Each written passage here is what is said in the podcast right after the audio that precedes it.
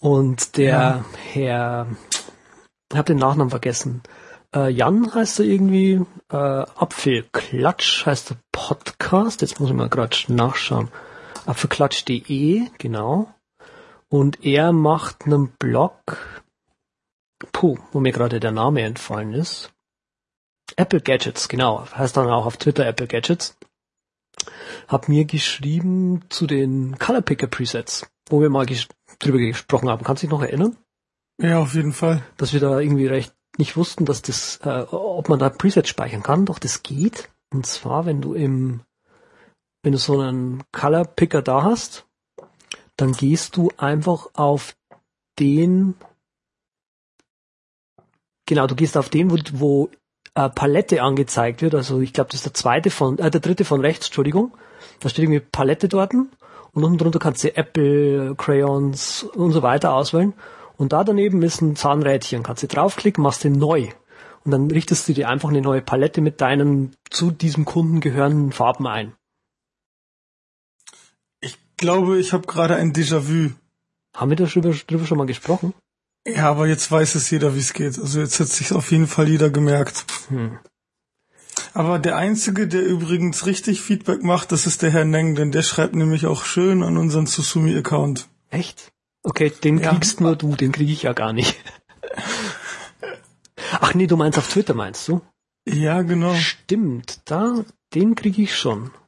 Also da sollten sich echt einige mal ein Vorbild nehmen. Eigentlich alle. Eigentlich alle naja, mit, mit, mit Peppy interagiert ich auf, auf Twitter und das Sosumi schon noch immer recht gut. Die Winnie ist auch Ja, das gut stimmt. Dabei. Also er ist ganz knapp auf dem zweiten Platz, was die Vorbildrolle angeht. Ja, stimmt. Peppy ist sehr, äh, sagt man denn? Nett. Vorbildlich. ja. ja, genau.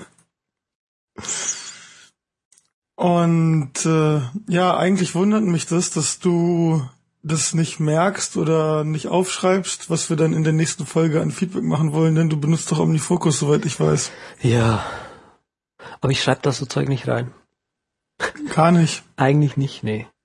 Also ah, du machst doch solche, du, du machst doch in OmniFocus solche Day Projects auch und ich, ich followe dir auf GitHub und sehe dann immer nur alle drei, vier Tage im RSS Reader Z OmniFocus Day Project, Z ja. OmniFocus Day Project. Genau, ich, so, ich hab was so ein ist Gist, das? Ich hab da so ein Gist. Äh, das ist ein, ich habe ihn, ähm, also für mich, boah, äh, GTD kennt man vielleicht, ähm, du sollst ja äh, eine Daily Review machen, wo du dann immer täglich deine To-Dos, Tasks einträgst. Und für mich ist es praktisch, wenn ich quasi die Tasks, die für mich an dem Tag anfallen, in eine, sagen wir mal, Taskliste einfach eintrage. Und dafür, und aus dem Bedürfnis heraus ist Day Project entstanden.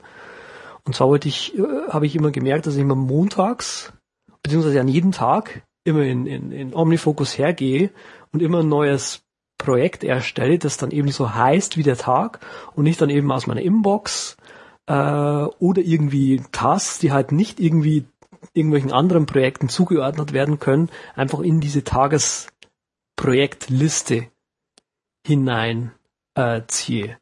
Und das wollte ich halt automatisieren und mhm. habe im Prinzip ein Skript geschrieben, das im äh, die fünf neue Projekte erstellt, die dann eben, also wenn heute ist Montag meinetwegen, dann wird das heutige Datum genommen und die nächsten fünf Tage einfach als Namen dann neue Projekte erstellt. Und was die letzten Commits dann waren, war irgendwie, ähm, du kannst ja in OmniFocus auch ein äh, Startdatum für Projekte eingeben oder allgemein für Tasks. Und die, ja. das Startdatum für diese Projekte habe ich dann auch auf diesen Tag gelegt, wo das Projekt dann eben heißt. Also das Projekt für Mittwoch wird dann eben auch erst bekommt er, kommt erst Mittwoch äh, aktiv, bekommt erst aktiv, oh Gott, was für ein schlechtes Deutsch. Genau. Mhm. Weißt du was? Ich würde jetzt sagen, du machst die Show alleine zu Ende und ich optimiere mal ein bisschen den Code. du, du schaust dir gerade das Apple-Script an, oder was? Ja, nee, das ist aber gut so. Ich weiß, dass es gut so ist. Das Problem, was du bei AppleScript hast, und das hat mich da an dem AppleScript ein bisschen angekäst, und zwar ähm, diese in, in AppleScript gibt's diese Date Objects.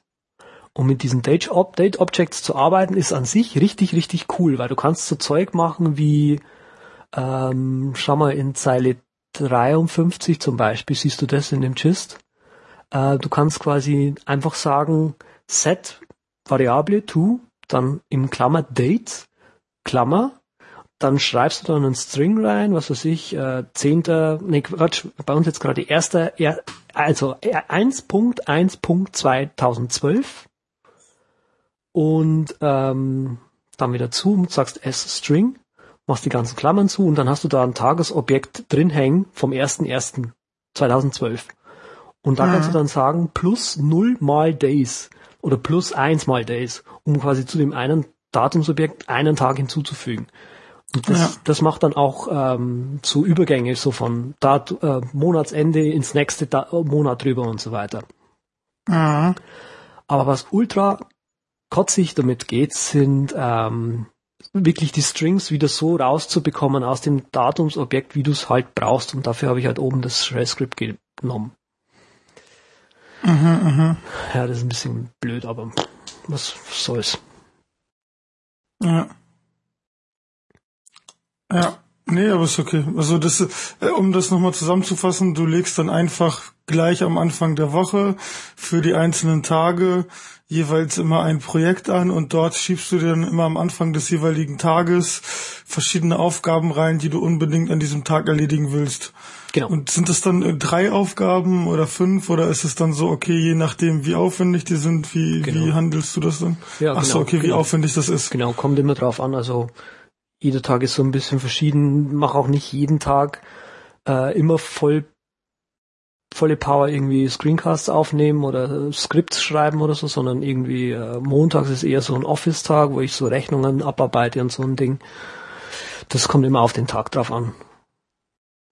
Ja.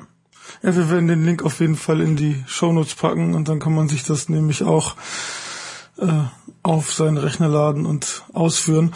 Ich finde das schon ganz spannend so, weil es gibt so viele Möglichkeiten in OmniFocus zu arbeiten mhm. und es ist immer, also man, man findet immer wieder irgendwas Neues, wo man seinen Workflow erweitern kann. Ja, das letzte. Und sowas gerade also, auch finde ich, also, also das ist ja echt ganz, ganz gut von der Automatisierung, weil ich habe jetzt letztens schon gelesen, dass sich Leute halt eben diese Day Projects machen. Manche machen das halt eben so, dass die das nicht irgendwie für die Woche planen, sondern dann einfach äh, überall durchgehen und einen Flag setzen. Ich mhm. weiß nicht, wozu benutzt du Flags in OmniFocus? Ähm, um die wichtigen Tasks dann, also nicht nur, also Tasks, die quasi jetzt tatsächlich jetzt äh, schnellstmöglich beendet werden müssen, die werden dann geflaggt. Wenn ich da überhaupt mhm, noch dran mhm. denke. Meistens brauche ich das nicht. Okay, ja, weil ich, ich benutze die Flags halt eben so für, okay, das sind die Sachen, die ich heute machen will. Mhm. Ja, dafür, dafür ist es ja auch gedacht. Das letzte, was ich jetzt in OmniFocus als Skript geschrieben habe, das hat mich gestern, ich habe Freizeit gehabt, mein Gott, Wochenende und so. Ähm, ich habe ein Skript geschrieben, das heißt Save OmniFocus Attachments. Und zwar, du kannst ja in OmniFocus kannst du ähm, Attachments anhängen. Ich gebe dir mal kurz den Link. Das mache ich die ganze Zeit, ja. Ich mache das die ganze Zeit. Genau. Und das Problem ist aber mit diesen Attachments, dass du die, die werden nur bei bestimmten Datei, Dateitypen auch aufs iPhone gesynkt und dort angezeigt. Also gesynkt ja, aber angezeigt nein. Und ich habe ein Skript ja, geschrieben genau. im Prinzip, was dir die selektierten Finder-Dateien nimmt, in die Dropbox schiebt und ähm, aber in Public-Ordner ablegt und ihr quasi die URL mit HTTP schön davor äh, in die Notiz, in das Notizfeld der selektierten Tasks reinschiebt. Und die URLs, die werden ja aufs iPhone raufgesynkt. Und wenn du eine URL auf dem iPhone und auf dem iPad anklickst, dann wird, geht der Browser auf in OmniFocus und zeigt dir dann eben dieses, diese Datei an. Bild, ZIP-Datei, was auch immer. Löschst du dann auch die Anhänge oder lässt du die dann drinnen? Wie meinst du das? Ja, weil du sagst ja, du packst dann eben bei den einzelnen Tasks, hm. wo ein Anhang drin ist, die URL rein. Genau. Ach so, nee, die, die, die, die bestehenden Attachments sollten erhalten bleiben. wenn sie nicht schon embedded sind. Also du kannst auch sagen Embedded Attachment bei OmniFocus und wenn sie nicht embedded sind, äh, das habe ich nicht rausgefunden, wie das funktioniert, das brauche ich aber auch nicht. Das wäre nämlich ganz cool zu sagen, okay, die Attachments synchronisiere ich jetzt nicht mit, hm. sondern nur noch die URL, weil dann die Synchronisierung viel schneller gehen würde. Also gerade wenn man mit, mit irgendwie ein, zwei Megabyte Attachments immer rumhantiert, dauert das ja dann manchmal ein bisschen länger. Mhm. Eben, also soll, genau cool. das war halt die Lösung, die ich da angestrebt habe. Schnellere Sync, äh, nicht so viel auf dem OmniSync-Server haben, und mit, mit äh, dem Sparkle Share zum Beispiel kannst du es dann ja auch auf deinem eigenen Server machen und so. Ja. Naja. Das benutzen wir übrigens auch. Ja, seit neuestem. Also Govala. Yay, kein Govala mehr. Ach, wie schön. Weißt du, was ich zu Weihnachten den Leuten äh, geschenkt habe, was wir den Du meinst, du meinst, du meinst, du meinst Voila, aber Govala gibt's auch nicht mehr. Das stimmt. Entschuldigung. ähm, trotzdem. Ähm, nächstes ja, Thema. Beides gibt's nicht mehr. Äh, ja. Wir haben um. den Leuten zu Weihnachten Häkelmonster geschenkt. Hast du das ist mal das angeschaut? ein Monster, das häkelt? Nee, umgekehrt. Das, das, ist ein, ein gehäkeltes Monster. Das ist so, mm. gibt's, kennst du Kosmos noch? Diese, äh, die machen doch auch so Chemiebaukästen und so einen Scheiß. Ja, ja, ich kenne Kosmos. Und die machen auch. Cool, so, das sieht ja geil aus. Das ist geil, oder? Mit Häkelmonsterboxen und äh, da ist quasi Wolle drin, da sind Knöpfe drin, da ist Faden drin, da sind äh, Häkelnadeln drin, da sind die Anleitungen drin für drei, für irgendwie vier, fünf verschiedene Monster oder so. Und ich habe dann zu Paula gesagt, hey, also die hat das zum Geburtstag irgendwie geschenkt bekommen von einer, die eben bei Kosmos arbeitet. Und ich dann so, hey, wir haben das Zeug jetzt hier rumliegen, ich häkel die Dinger zusammen, du machst die Augen drauf und nässt sie zusammen und stopfst sie aus und dann haben wir noch ein total cooles Weihnachtsgeschenk, oder? Und jetzt kann ja, ich häkeln. Cool. und weil ich halt nicht, cool. weil ich halt nicht richtig gut häkeln kann, sind die alle total schief und schräg und sehen auch so richtig schön monstermäßig aus. Super. Das ist cool. Das ist auf jeden Fall sehr cool. Das erinnert mich so ein bisschen an äh, diese Fake-Werbung, die mal, wer hat denn das gemacht? Weißt du das? Diese komischen mhm. I'm a banana, the spoon is too big. Äh, äh, sagt mir jetzt gar nichts. Das sagt ja absolut gar nichts. Also das, äh, da gibt's nämlich auch, das sind so ganz äh, schlichte Strichzeichnungen und das war halt eine Verarschung. Ähm, da wurde jemand beauftragt, um Werbung zu machen. Und also das ist heißt Rejected. Das ist halt mm. ist jetzt irgendwie nicht so richtig wahr. Das ist von Don Hertzfeld heißt der. Muss man sich unbedingt mal angucken. Das gibt's auch auf YouTube. Okay. Das sind nämlich auch so ganz merkwürdige Strichzeichnungen, so wie diese ganz merkwürdigen schiefen Monster. Ah, okay. Du meinst aber, die, jetzt, die, die sehen aber nicht so aus wie so ähm, Trollfaces, oder? Nein, nein, nein, nein, das sind einfach nur Strichzeichnungen. Okay. Unbedingt angucken. Cool. Hast du jetzt ein Jailbreak installiert? Was? Nein. Warum nicht? Mach ich nicht. Zu feige. nee, es ist, äh, es ist mir zu kompliziert. Ich bin total bequem und faul. Was ist dir da zu kompliziert?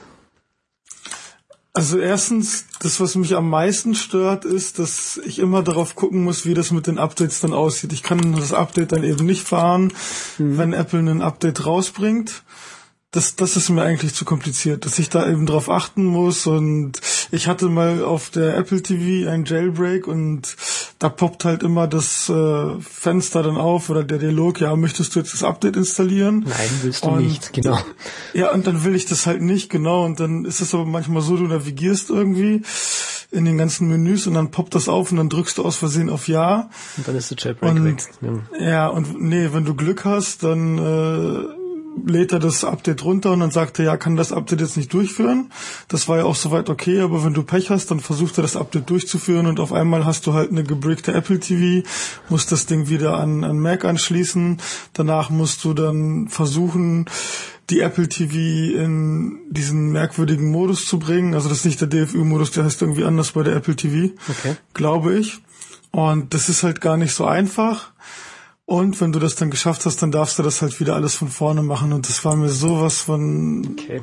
ätzend. Das, ja. Aber jetzt mal ganz abgesehen davon, ähm,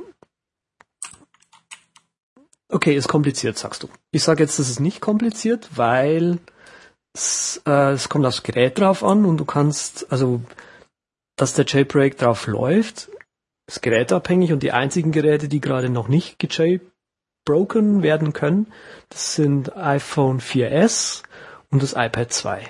Und alle anderen kannst du sofort immer das Update installieren. Die sind auf jeden Fall Jailbreak fähig, weil die doch letztes Jahr irgendwann mal den äh, einen Bootroom-Exploit gefunden haben. Und Bootroom-Exploit heißt halt, die müssten, Apple müsste jetzt hergehen, alle Geräte, also wirklich alle Geräte zurückziehen, um den Bootroom auszutauschen. Und ja, das wird ein bisschen aufwendig, glaube ich. Ja, aber du kannst im Prinzip alle aktuellen Geräte nicht jailbreaken. Das ist richtig, genau. Das ist ein kleiner großer Nachteil. Ähm, Vorteil dafür ist, ähm, willst du Siri zum Beispiel auf dem iPhone 4 haben, ist das eigentlich kein Problem.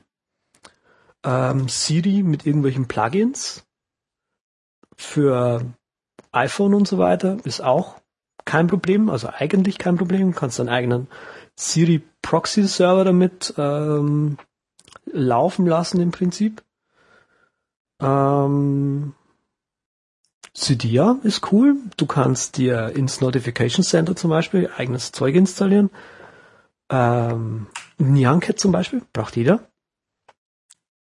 Also Auf unsin jeden Fall. unsinnige, Auf jeden Fall. unsinnige Sachen, genauso wie auch sinnvolle Sachen. Also Nyancat ist jetzt, zähle ich jetzt zu den sinnloseren, aber zum Beispiel ähm, gibt's SB-Settings, die dir einfach die so Quick-Switches oben anzeigt, wo du äh, einfach oben aus dem Not Notification Center raus das Wi-Fi anschalten kannst, 3G aus- und anschalten kannst, die Location Services an, ausschalten kannst, die Helligkeit kontrollieren kannst und so weiter.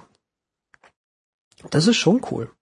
Für Kids, 16-Jährige und so, die brauchen unbedingt Themes auf ihrem äh, iPhone. Keine Ahnung warum. Für die ist natürlich Jailbreak auch das A und O. Und die Voraussetzung dafür, um sich halt Games kostenlos runterzuladen, für die sie ansonsten bezahlen müssten. Ja, okay, das, die Piraterie ist natürlich auch Bei, bei möglich, Kids, ja. Ähm, nee, aber also ich finde so als aus der Nerd-Perspektive ist ein Jailbreak ganz toll, weil du ganz viel auf einmal mit deinen iOS-Geräten machen kannst und es ist irgendwie spannend zu schauen, was alles möglich wäre und auch mal ein bisschen hinter die Kulissen zu gucken. Aber dann denke ich mir am Ende, ja, aber brauche ich das denn jetzt wirklich? Ist das wirklich so nervig, so störend oder hilft mir das so sehr, dass ich jetzt unbedingt einen Jailbreak installieren muss? Und dann habe ich bei 95% der Sachen eben die Antwort, nee, eigentlich nicht. Das ist halt nur ein iPhone und das brauche ich da jetzt nicht drauf. Und ja, wegen der restlichen 5% ist es für mich einfach nicht wert, mich damit auseinanderzusetzen und da Zeit zu verbringen. Und ich bin halt schon über diese Tinkerer-Phase hinweg und habe viel zu lange mit Linux verbracht, dass ich da eigentlich gar keinen Bock drauf habe. Also was ich zum Beispiel toll finde, ist, du kannst auf einem ganz, ganz alten iPhone 3G, wenn du einen Jailbreak machst, kannst du zum Beispiel bei der Batterieanzeige die Prozentzahl anzeigen lassen. Also einfach so diese künstlichen, äh, künstlichen Limits, die Apple dann vorsetzt, damit du eben auf ein neueres Gerät aktualisierst. Ja, aktualisieren musst. Aktualisieren musst, wenn du das Feature haben willst. Genau, Siri wäre jetzt vielleicht auch ein Beispiel, äh, obwohl ich glaube, dass da halt eben auch diese Geschichte mit den Servern und dem massiven Ansturm auf die Server eine ganz, ganz große Rolle spielt, wieso Apple das nur für das iPhone 4S gemacht Ja, hat. ja. Ausreden können, kann man sich da viele ausdenken, aber Ja, aber du musst- machen? Ja, aber du musst halt schon sehen, dass auch nur mit dem iPhone 4S äh, Siri mehrere Tage lang nicht funktioniert hat, weil die Server überlastet waren und da waren die Leute auch angenervt und haben gesagt, hey, ihr macht Werbung damit und das funktioniert nicht. Und ich könnte mir vorstellen, wenn die 100 bis 150 Millionen bisherige iOS-User dann auf einmal sich auf Siri stürmen würden, dass das nicht klappen würde. Weiß ich nicht. Das ist ein unheimlicher Aufwand. Das ist, glaube ich, auch der Grund, Aber warum sich zum Beispiel ja, ich wollte jetzt eigentlich von dem Thema wegkommen so ein bisschen, weil Tinkern ist eigentlich, also Tinkern ist nicht das Wort, das ich jetzt benutzt hätte für den Cydia Store oder allgemein für Cydia. Du gehst da rein, klickst da so ein blödes Teil an, sagst installieren, dann hast du das. Mhm. Das ist nicht weiter kompliziert und ich glaube, mit für, für, für, für Jüngere vor allem, für die ist das halt wichtig, dass sie wirklich ihr Ding da anpassen können bis zum geht nicht mehr. Und das ist schon, äh, also ich merke das auch, weil, also für, für die Dinge, die dann eben im Sodia Store irgendwie, äh, wie sagen wir denn, populär werden, das sind einfach so Dinge, da denkst du dir so, Alter, das braucht doch kein Arsch. Ähm, das finden aber Kids irgendwie total geil, weil die den ganzen Tag vor den Dingern sitzen und nichts anderes sehen. Ähm, was, was zum Beispiel cool ist, sagen wir mal, also jetzt für mich als allgemein Browser Changer. Du kannst ähm, so HTTP-Requests werden ja standardmäßig oder HTTP-OS, muss man ja sagen, äh, werden standardmäßig an Safari weitergegeben und da kannst du dir einen eigenen aussuchen. Das ist cool für Leute, die halt nicht Safari benutzen wollen. Ja, ist echt ein gutes Argument, weil ich schon, ich glaube, fünf bis zehn Browser probiert habe und im Endeffekt alle wieder weggeschmissen habe, weil sie eben nicht immer die Links aufrufen, sondern ich mhm. schlussendlich immer im Safari lande irgendwie. Genau. Dann, äh, was ist noch so ein Ding? Activator. Der wird aber bei vielen inzwischen standardmäßig äh, eingesetzt. Da kannst du halt so, so Dinge äh, machen wie was weiß ich, äh, wenn du die, die, kannst halt irgendwie das Notific Notification Center aufrufen, zum Beispiel, wenn du die Icons auf dem, wer ist denn das, auf dem Homescreen zusammenpinscht und so, also du kannst halt nochmal Aktionen irgendwie drauflegen. Ähm, mhm. Was ich total cool finde, ist SB Schedule und Data Deposit. Also SB Schedule macht folgendes, du kannst diese äh, Switches, wie Wi-Fi, was weiß ich, Push-Notifications und so weiter, die kannst du damit auf Zeit steuern. Das heißt, du kannst zum Beispiel von nachts 12 bis früh um 8 einfach den Flugzeugmodus einmachen, damit dich da niemand stört oder so. Ja, das ist gut. Das ist aber auch, was Apple eigentlich in das Gerät einbauen sollte, dass man für Push-Notifications, also gerade für Push-Notifications eine Nachtmodus haben sollte. Das machen ja viele Apps, aber leider nicht alle. Und ja. ja also ich Denkst du denn, ich will mal ein bisschen, ich will mal jetzt ein bisschen okay. auch weg von den einzelnen Tools. Denkst du denn, dass sich Apple von einigen Jailbreak-Sachen inspirieren lässt und diese dann ja, im Endeffekt auch umsetzt? Unbedingt. Das hast du doch gesehen bei den, bei den äh, Multitasking-Ding die, die Lösung, die Apple da prä präsentiert hat, die, die, ich glaube sogar diese Animation, wie die App Apps umwechseln, die ist sehr ähnlich dem einem Jailbreak-Tool nachempfunden worden, dass es damals halt, dass das halt damals schon konnte, ohne dass es Apple äh, implementiert hatte. Also auf jeden Fall holen sich die also, da Inspiration klar. Also das, was ich zum Beispiel vermisse, ist, äh, dass das nur auf dem iPhone, weil das auf dem iPad soweit funktioniert, das Umstellen der Helligkeit hm. und einem Dock, das kannst du ja einfach auf dem iPad machen, indem du nochmal nach genau. links swipest und auf dem iPhone geht es nicht. Doch. Allerdings. Du, wenn du auf dem, nee, du, wenn du auf dem iPhone bist, nee, kannst du einmal links und dann nochmal und da glaube ich ist die Helligkeit drin. Nee, da war was anderes, glaube ich. Ich habe jetzt mein iPhone nicht da, aber ja. Okay, gut. Ich glaube, das sind andere Sachen. Ähm, und auf jeden Fall kannst du aber seit iOS 5 auch die Helligkeit, also die richtige Helligkeit in den einzelnen Apps per API regeln. Mhm. Und da denke ich mir dann immer, okay, das ist dann jetzt aber in diesem Moment die Schuld der jeweiligen App. Weil ich will ja nicht in allen Apps, also ich will zum Beispiel in Instapaper die Helligkeit regeln, was auch da geht, oder in anderen Apps, mhm. die das vielleicht nicht umgesetzt haben. Aber um nochmal wieder auf einen anderen Punkt zu kommen, okay. was ich bei beim Jailbreaken oder gerade beim Cydia Store so schlecht finde, ist, dass die einfach absolut gar keinen UI-Conventions folgen und absolut geschmackslos sind. Also das ist sowas ja, das von un-Apple-like. Du hast halt irgendwie eine, eine Navigation Bar unter der zweiten Navigation Bar oder, oder was auch immer. Das ist so, als ob ich mir die ganzen, die allerschlechtesten Apps aus dem App Store laden würde. So, so, so ist für mich das Cydia Store. Und wenn ich mich halt irgendwie auf diese Ebene runterlasse, dann wird mein Geschmack selber auch irgendwann schlecht und dann führt das zu nichts Gutem. Das ist einfach so eine Prinzipiensache. Also ich glaube, das ist jetzt ein bisschen zu hoch. Also wird, wird dein Geschmack negativ beeinflusst, nur weil du äh, dich jetzt teilweise äh, dafür entscheidest, äh, in einem gewissen Teilbereich ein gewisses Ding zu haben und normalerweise glaubst du da nicht dran. Also nee, ich glaube, das, wird, das beeinflusst dich nicht negativ. Ja, dann, also das ist ja dann die Umgebung, in der du deine Zeit verbringst und die Umgebung beeinflusst dich doch schon. Mm, nee, sehe ich nicht so. Mm okay. Also das ist für mich auch so ein Punkt, warum, warum ich das nicht so mag, weil wenn ich mir halt Apple angucke und die native Software, die ist dann doch so, wie ich das will. Oder was man vielleicht bei, bei, bei Cydia dann toll finden mag, wenn du ein Update hast, dann zeigt sich auf einmal die Konsole mit den, mit den ganzen Package-Updates von den, von den Debian-Packages. Aber ich ich brauche das doch gar nicht. Also nee, gerade solche Sachen so, das ist dann einfach so. Und ich will das auch gar nicht sehen. Das ist mir völlig egal. Ja, aber brauchen und brauchen und nicht brauchen geht's doch gar nicht, weil ein iPhone brauchen tust du auch nicht. Du brauchst doch keinen Computer, theoretisch. Trotzdem nee, aber ich hätte dann für entschieden, einen Computer ja. zu haben.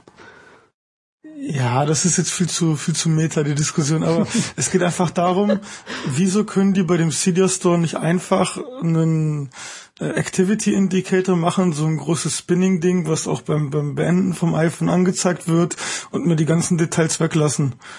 Also so, solche Sachen einfach, da werden dem normalen User, also wenn du als normaler User einen Jailbreak machen willst, dann bist du total überfordert. Das ist jetzt mein Argument. Ja, das ist ja auch so. Aber Jailbreaken mhm. ist ja auch nicht für normale User. Mhm. Normale User sind eh. Bist du nicht normal? Pff, weiß ich nicht. ja, du kannst SSH hier installieren, ist cool, ne? Ja, auf jeden Fall. Auch VI geht, glaube ich. Ähm, echt? VI und SSH und äh, ja, Vim glaube ich schon und dann Bluetooth-Tastatur und dann kannst du es ja spiegeln auf einen Fernseher und dann hast du die perfekte Entwicklungsumgebung. Cool. Mhm. Sowas geht mit einem Jailbreak. Ja, tatsächlich VI improved. Habe ich noch gar nicht danach geschaut. Wie geil. Okay. Also ich glaube, das ist halt wie bei, bei jedem anderen Thema einfach Geschmackssache oder man muss selber wissen, ob es das einem wert ist oder nicht. Also dir ist es das wert, weil du zusätzliche Features hast, die du so nicht haben würdest. Nein. Und für dich ist es halt eben auch kein Aufwand. Nein, das geht nicht um. Nein. Nee, es ist, das ist absolut, also ich äh, brauchen diese ganzen Dinge bräuchte ich nicht.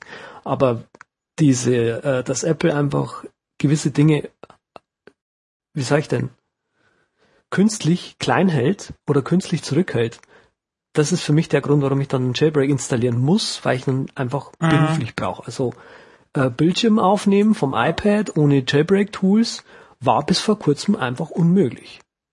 Na, siehst du, jetzt, jetzt kommen wir endlich auf den Punkt, worum es wirklich geht. Naja, aber das, das, so ist es doch. Ich meine, das ist jetzt aber auch einfach nur ein Feature, was ich halt einfach brauche und das mir ja. Apple nicht äh, ermöglicht, also muss ich einen Jailbreak installieren. Das kann ich völlig zu 100% nachvollziehen, ja. Also in diesem Fall auf jeden Fall. Ja, inzwischen wird's gehen, äh, aber das ist alles mit ganz viel Schmerz verbunden. Und vor allem mit viel Geld. äh, ja. Naja, egal. Nee, also bei solchen Sachen kann ich es dann halt eben, eben völlig verstehen. Hm. Aber ist das für dich dann nicht auch besser, wenn du zum Beispiel jetzt äh, schnellen Zugriff darauf hast, ob du dein Bluetooth ausmachst oder Wi-Fi oder wie auch immer? Oder was du eben gerade erzählt hast mit dem, okay, ich kann jetzt automatisch mein iPhone nachts in den Flugmodus schalten und es schaltet sich morgens dann wieder aus dem Flugmodus raus. Ist das nicht auch ein Grund für dich, um Jailbreak zu installieren? Natürlich, natürlich, weil äh, nicht, nicht das nachts in den Flugzeugmodus setzen, das ist mir schon egal. Aber das, hey, ich möchte während ich in der Arbeit bin, von 10 bis um 18 Uhr, möchte ich keine äh, Anrufe bekommen oder so.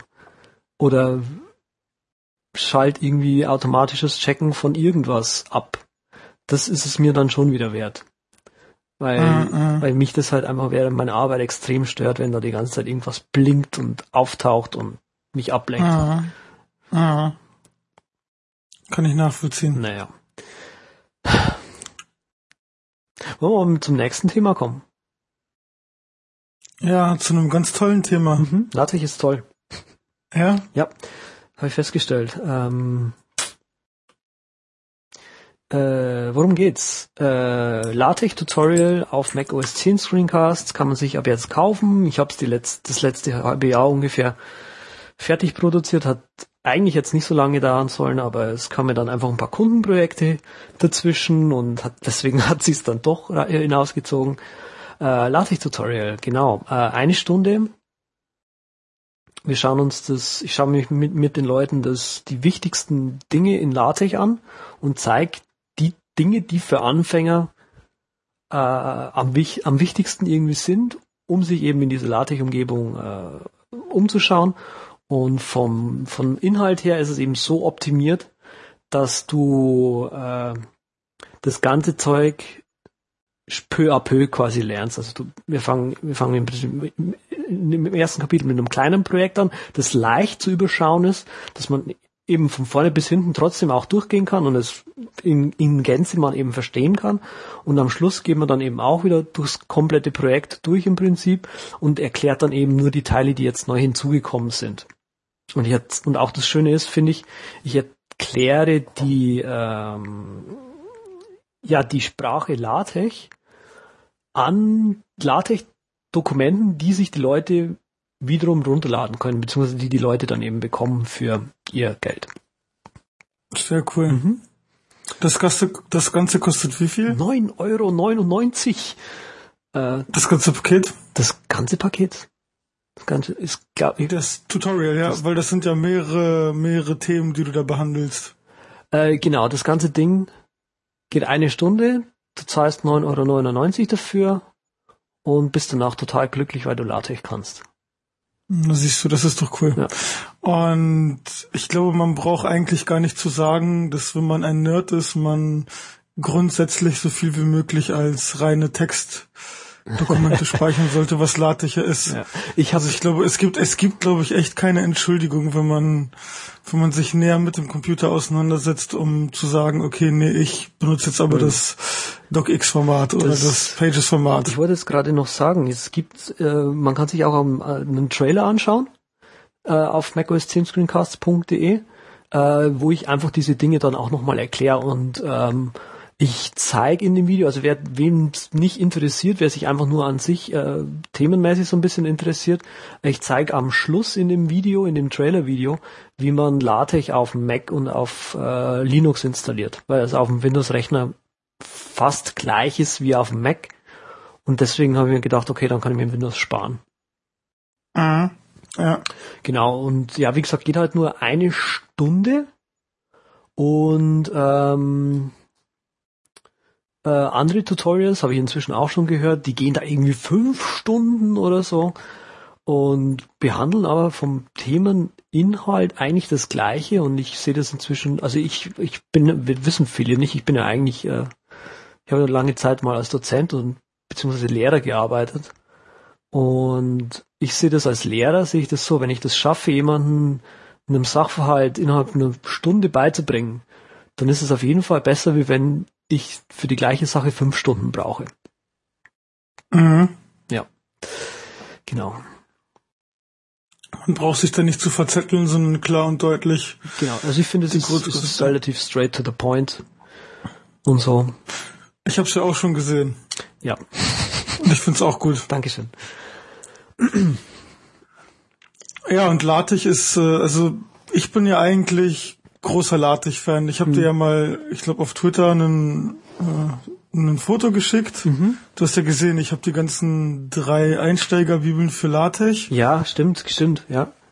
von Kopka ist das Buch. Das ist eigentlich ein Lehrbuch, aber das ist halt auch, auch sehr interessant, aber das ist halt dann echt dazu da, wenn du richtig tief in die Materie einsteigen willst, weil du dann richtig abstrakte und abgefuckte Themen hast. Mhm.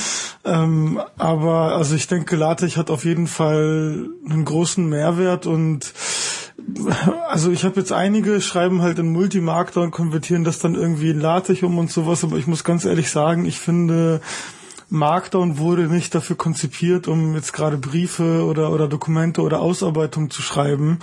Und LaTeX ist da einfach viel besser für geeignet. Mhm. Gerade wenn du halt eine Klasse nimmst für einen Brief oder sowas und die dann ein bisschen anpasst an, an deutschen deutschen DIN A4 äh, Seiten und eben den ISO-Standard, ja. dann oder DIN-Norm ist es ja, dann genau. ist es echt gut. Ich muss ganz ehrlich sagen, ich äh, ja sehe ich eigentlich genauso, aber was, was ich finde, es ist eher so, ähm, LaTeX, LaTeX im Multi, also Multimarkdown so zu, also du kannst ja aus dem Multimarkdown ein LaTeX-Dokument irgendwann mal generieren lassen, ist auch kein Problem. Aber dir bringt das alles nix eigentlich, wenn du LaTeX dann nicht verstanden hast. Also, ja. weißt du, was ich meine? Du ja. bist halt dann irgendwie auf LaTeX, wunderst dich, warum es nicht setzt, das Dokument, und dann so, ja, pff, setzt halt nicht, weil du kein LaTeX kannst. Und deswegen, ja. Das wäre jetzt noch das Schöne, das so, so, so ein schönes äh, Zusatzpaket, was ich machen könnte. Ja, wie schreibt man im Markt dann so, dass am Schluss ein LaTeX-Dokument rausfällt, dass man auch dem Prof so weitergeben kann? Äh, ich weiß nicht, machst du das? Also ich, ich schreibe in Markdown hauptsächlich Notizen, mhm. Artikel für Blogs und ich schreib, das war's dann eigentlich auch schon. Ich schreibe alles in Markdown. Ich habe meine Master-These in Markdown geschrieben. Das geht. Okay, das ist also überhaupt ich, kein Problem. Also ich schreibe, okay, also ich schreibe solche Sachen dann in LaTeX. Okay. Direkt in LaTeX. Ja, nee, da, das geht auch mit, äh, mit Markdown. Da, man muss ein bisschen rumtricksen, aber zum Beispiel so Querverweise und so, wo du auch in andere Kapitel querverweisen kannst und auf andere Bilder und so ein Zeug das geht auch mit Markdown auf LaTeX. Das ist ziemlich mhm. abgefahren, aber das geht. Ich glaube, äh, Text mit zwei kann auch LaTeX, oder? Äh, nicht besonders gut. ich weiß es nicht. Text mit zwei. Puh. Irgendwie ist die Luft raus, oder? Ich habe auch so gedacht, so ja, wen interessiert's? Also ich habe mir den, es sind ja auf dem offiziellen Blog ein paar Artikel mhm. rausgekommen mit neuen Features ja. und Diskussionen und ins Detail gehen. Ich habe mir den einen Artikel, der da am Anfang rauskam, angeguckt und dann habe ich den Blog ganz schnell rausgenommen und es interessiert mich echt absolut gar nicht mehr. Ja.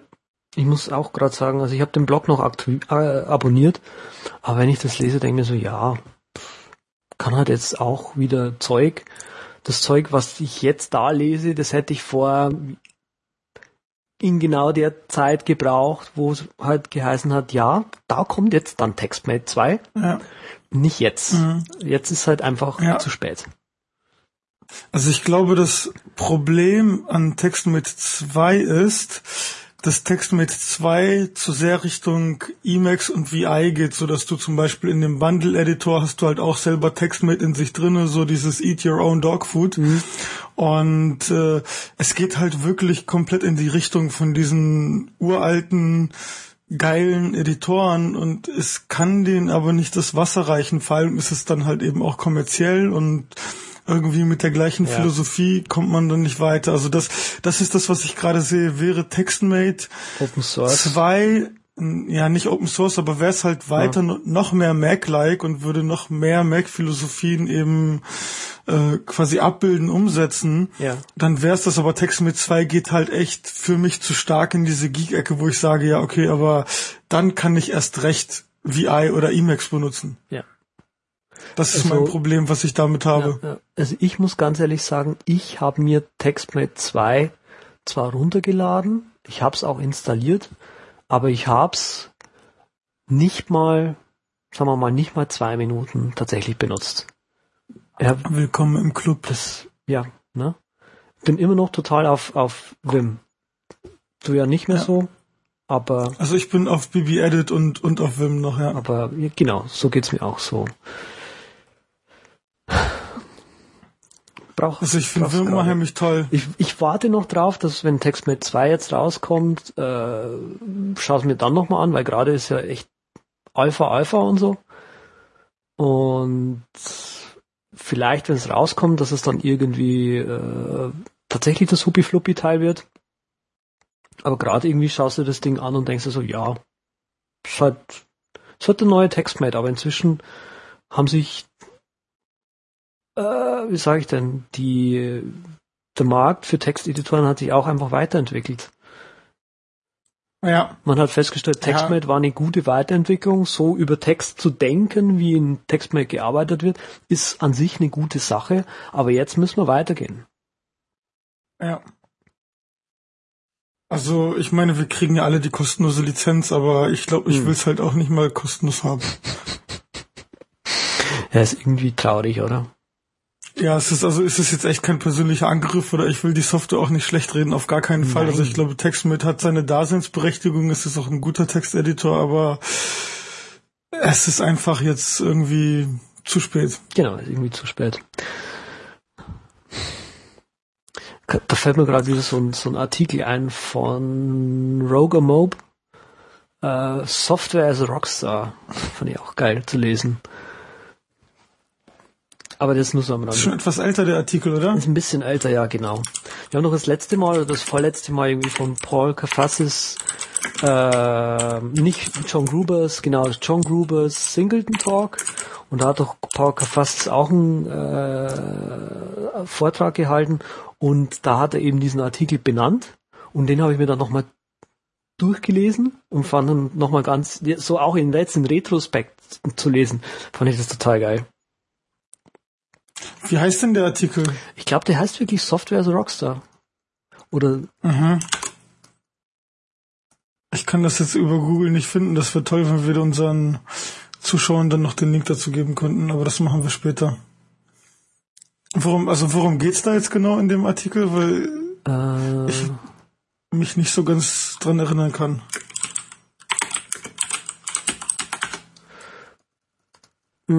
Es geht im Prinzip dran äh, drum in dem Artikel, dass du ja heutzutage Software, die muss also man in den letzten zehn Jahren oder sowas ist man ja von Software weggegangen, einfach nur von pur muss halt funktionieren und irgendwie Zeug machen, hin zu echten zu, zu Software, die auch als Stars angepriesen werden und dann halt irgendwie einen riesengroßen Release haben und dann irgendwie äh, abverkauft werden, die dann auch, also vor allem auch über das UI viele Leute zum Kaufen bewegen. Wie zum Beispiel, er hat damals ähm, Disco. Disco, Mensch, Dankeschön, Disco war's. AppZapper.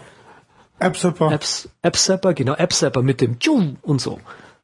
Völliger Blödsinn. Ja, aber die Leute haben das gekauft wie die Blöden. Und kaufen es immer noch. Ja, echt Disco? Ja, AppZapper wird nee, immer noch verkauft, oder? Ja. ja, im App Store. AppZapper gibt's im App Store? Soweit ich weiß, ja. Hm. Wer hätte das gedacht? Das glaube ich jetzt nicht. Ich schaue jetzt mal kurz nach. Doch. Alter, das gibt's auf jeden Fall im App Store. Nee, doch nicht. Das hätte mich jetzt auch gewundert. dass die da Zugriff auf Zeug äh, bekommen, äh, wo die anderen nicht drauf zugreifen können. Ja, gut, aber es gab ja noch keine Sandbox am Anfang des App Stores. Nee. Aber das kommt jetzt. Das wird lustig. Ich such's noch mal raus. Ich find's jetzt auch nimmer. Ähm, das ist sowieso noch so eine Geschichte mit diesem Sandboxing. Also da hat Apple einfach alles falsch gemacht, mhm. weil das Problem nämlich ist, die hätten das von Anfang an einführen sollen und nicht einfach jetzt quasi den Entwicklern in einem Nachhinein aufdrücken, weil es gibt unheimlich viele Apps, die momentan im Mac App Store sind, die, so wie sie momentan sind, gar nicht mit Sandboxing funktionieren können. Mhm. Dann heißt es entweder, wir hauen Funktionen raus, was bei einigen Apps Grundfunktionen sind, oder wir machen einfach kein Update mehr im App Store für diese mhm. App. Ja, da haben wir ja. Und das ist halt nicht kundenfreundlich. Da haben wir ja schon mal drüber gesprochen. Das wird schon. Ja. Deswegen glaube ich auch, dass sie das verschoben haben, dass sie da echt nochmal drüber nachdenken müssen. Werden sie es nochmal verschieben? Also ich weiß es nicht. Ja, das werden wir dann sehen, wie das wird. Aber lass uns mal irgendwie mit dem Thema voranschreiten hier. Äh, Lem du hast noch zwei Audio-Apps. Ich habe noch zwei Audio-Dinger, genau. Lemur. Lemur, total cool. Lemur, ähm, oh Gott, vor Jahren war, als die rauskamen, das war äh, ein Hardware-Gerät. Ähm, und zwar war das damals das erste populäre Touch-Gerät mit Musik-Touch-Gerät. Und das Coole am Lemur war, es war eine Software dabei und die ist auch auf dem Teil gelaufen und damit, du kannst quasi so, was weiß ich, Elemente kreieren und die können geskriptet werden und die können aber auch, äh, oder es gibt auch andere, die haben zum Beispiel so Parameter wie zum Beispiel Gravity, also äh, Anziehungskraft. Und da gibt es zum Beispiel so Multiball oder wie das Ding heißt, ist einfach fünf Bälle drin und die kannst du halt rumschubsen und wenn die aneinander fallen und so, dann ploppen die so ab und du kannst halt irgendwas damit steuern einfach. Und war damals das erste Gerät, was schon USC konnte und so war total cool. Und dann dieses Jahr haben sie announced, ähm, die Jungs von Wer war jetzt so original? Line. Nicht Line. Line macht es jetzt. Die Line-Jungs sind total cool ah. auch mit dabei. Ähm, wie heißt es denn? Lemur Audio. Ähm, Jazz Mutants heißt die Firma, genau. Die haben dann dieses Jahr haben sie irgendwann mal, äh, ich glaube Anfang dieses Jahr genau, haben sie bekannt gegeben, ja, übrigens jetzt kein Lemur mehr als Hardware. Irgendwie haben wir da keinen Bock mehr drauf, weil sie halt gemerkt haben, irgendwie mit dem iPad und so, das geht viel cooler. Und scheinbar haben sie sich damals die Jungs von Line hinzugekauft und die Jungs machen jetzt die iPad bzw. die iPhone äh, Software vom Lemur. Kannst du dir auch auf dem Mac dann, die Client-Software ist ultra hässlich, installieren und damit quasi dann das Interface hochladen. Und haben auch eine User Library jetzt inzwischen, wo du dir die alten äh, Module und, und, und Interfaces, die Leute damals schon er, erstellt hatten, einfach runterladen kannst. Für, für Musiknerds total cool. Du, mit, du kannst damit quasi visuell Musik machen? Nee, oder? du kannst einfach Zeug damit steuern. Also du kannst dir da ah, acht, Fader, steuern, okay. acht Fader drauf machen und kannst die aber in der Größe anpassen, wie du halt die haben willst. Und du kannst aha, die zum Beispiel aha. über so einen äh, so einen Ball, der über dem Bildschirm flitzt, irgendwie skripten. Und so. Aha, also es, man muss es mal, es ist ein bisschen teuer. Also es ist nicht jetzt, es ist eher so die Kategorie vom Preis her so Omnifocus und so. Mit 30 Euro oder was es jetzt kostet. Aber Björk benutzt Lemur, wenn das mal kein Argument Na, ist. Hallo. Die ganzen Großen haben da so ein Lemur rumstehen. Äh, Death Punk und was Auf jeden Fall. Ist. Genau, und die andere Cool. Audiosoftware, du hast ihn jetzt rausgelöscht. Hindenburg. Ja. Äh, nur ganz kurz. Ja. Hindenburg ist irgendwie eine Software, Nsaka, Nsaka heißt die Firma. Hindenburg Systems. Die äh, ist auf äh, Broadcasting äh, ausgerichtet, äh, hat einen Podcast-Export mit gleich dabei, sieht von den Videos und den Screenshots, die ich jetzt bis jetzt gesehen habe, extrem cool aus. Du kannst äh, Audio-Waveforms gleich mit direkt äh, editieren und so. Macht, also sieht total gut aus. One-Click-Publish für Podcasts. Vielleicht ist das ja für den einen oder anderen die Podcasting-App schlechthin. Haben auch eine iPhone-App für 30 Euro. Nee, 3, 25 Euro. Stimmt. Mhm. Okay. Das war's. Also das kannst du sogar auf, also nee, du kannst Hindenburg sogar auf dem Schlachtfeld benutzen. Dafür ist es gedacht. Also du Field Recording nennt sich dieses Ding.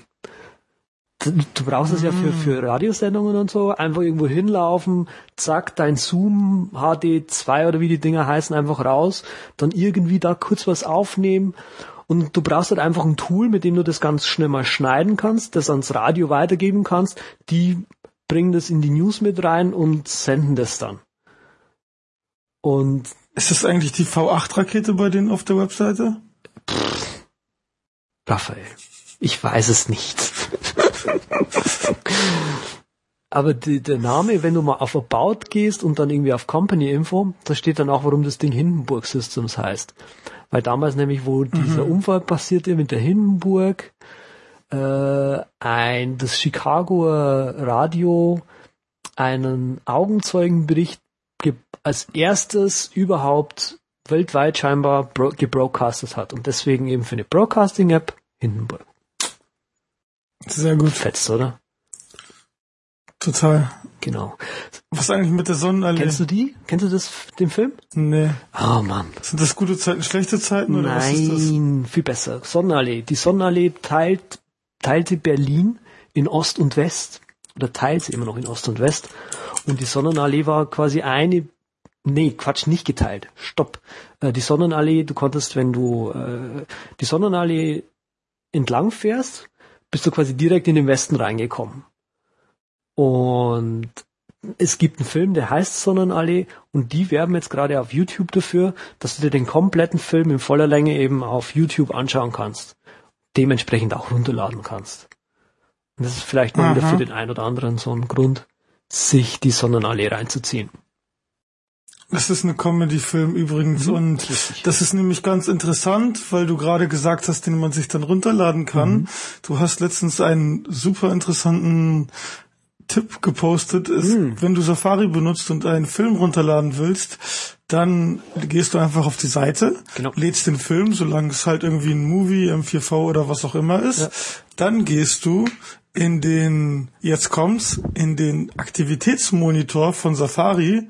Hoho, wer hätte gedacht, dass es sowas gibt?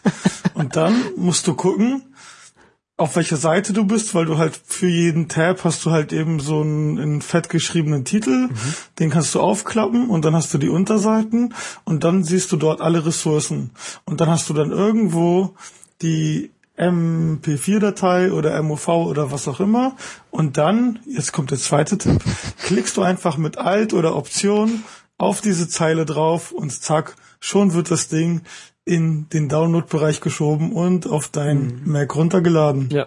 Funktioniert. Also das ist jetzt der absolute Nerd-Tipp. Ich weiß nicht, wo du das her hast, aber ich kann ich kann den Link ja noch mal raussuchen und mit äh, dazu posten. Du, ich habe das irgendwo mal gelesen und jedes und ab und zu mal vergesse ich es wieder, dass das geht, weil in Safari ab und zu mal geht es mit also ich glaube auf YouTube funktioniert das gar nicht so gut, aber auf vielen anderen Webseiten funktioniert es halt. Du schaust in die Aktivitätsanzeige rein, suchst dir die größte Datei aus oder die, die halt gerade runterlädt äh, und mit Alt Doppelklick einfach anklicken und dann wird die runtergeladen. So wie sie ist. Sehr gut. Sag mal, hast du eigentlich Type to Phone ausprobiert auf dem Mac? Ja. Das ist ein tolles App. Es ist gut. Ich find's lustig. Ja, ja also ich find's also ich finde es eigentlich also. blöd, wie das umgesetzt ist. Okay. Ich habe aber auch schon Feedback abgegeben, also habe ich jetzt auch äh, das volle Recht, drüber die App in Grund und Boden zu stampfen und total abzulästern. Nee, also es ist eine absolut super App, vor allem wenn du iMessage benutzt, kannst du dann einfach mit der Mac-Tastatur schnell aufs Telefon umschalten und mhm. deine Messages tippen und dein Gesprächspartner wundert sich, wie du so, schnell tippen. so viele Zeichen auf einmal hinkriegst. Ja, ja. Was macht die App? Du kannst einfach dein iPhone mit deinem Mac verbinden und sozusagen die normale Tastatur als Bluetooth-Tastatur fürs iPhone benutzen. Ähm, ich habe zwei Kritikpunkte und zwar ist es einmal, dass die App ganz merkwürdig alle Tastenanschläge anzeigt. Also ich mm. schalte das jedes Mal ab, weil mich das total irritiert. Du hast ja auch irgendwie Backspace und Leertasten und alles wird da angezeigt. Das finde ich ganz, ganz schlimm. Die zweite Sache, die mich stört, ist, dass das Umschalten der Tastaturen mit Kommando Leertaste geschieht. Okay, es macht ja Sinn, weil wenn du eine Bluetooth-Tastatur an dem iOS-Gerät hast, dann schaltest du halt mit Kommando Space um, aber auf dem Mac ist das halt Spotlight. Ah, okay. Ganz blöd. Und die dritte Sache, die mich nervt, ist, dass die Einstellungen nicht gespeichert werden, aber das soll wohl in der nächsten Version behoben werden. Okay. Aber ansonsten sehr, sehr empfehlenswert. Also das sind jetzt alles so Kleinigkeiten, die ich rausgepickt habe. Und das Ding ist aber wirklich gut und das kostet, glaube ich, auch irgendwie zwei, drei Euro oder irgendwas. Keine ja, Ahnung. Es kostet weniger als ein Kaffee. Genau, also es kostet, ist irgendwie reduziert gewesen. und Jetzt, wo es auch reduziert war, habe ich es mir auch gekauft. Weil so viel wollte ich dann für so eine App nicht ausgeben. Äh, aber jetzt, wo es da ist, ist cool. Äh, ich wusste nicht, ja. dass man das ausschalten kann, weil das nervt mich auch. Dass die, dass die ja. da so, ich glaube, er wollte halt irgendwas haben, dass da halt eine Animation angezeigt wird dass es halt irgendwas, weißt du, was ich meine, irgendwas hermacht. Ja, aber es ist irgendwie sinnlos. Mhm. Und was mich hattest du Probleme bei dem bei dem Setup, um das äh, iPhone oder iPad mit dem Mac zu koppeln? Es war am Anfang, das, das war am Anfang ein bisschen komisch, ja. Ja, ja, bei mir auch. Aber hm. ja. Also jetzt hört sich das ja so an, als ob die App richtig schlecht wäre, oder? Aber in Wirklichkeit ist sie das ja nee, gar nicht. Ist sie nicht tatsächlich. nee, ganz ehrlich, also ja. wenn sie jetzt reduziert ist, würde ich halt zuschlagen, echt. Ja. Also lohnt sich. Ja. Okay.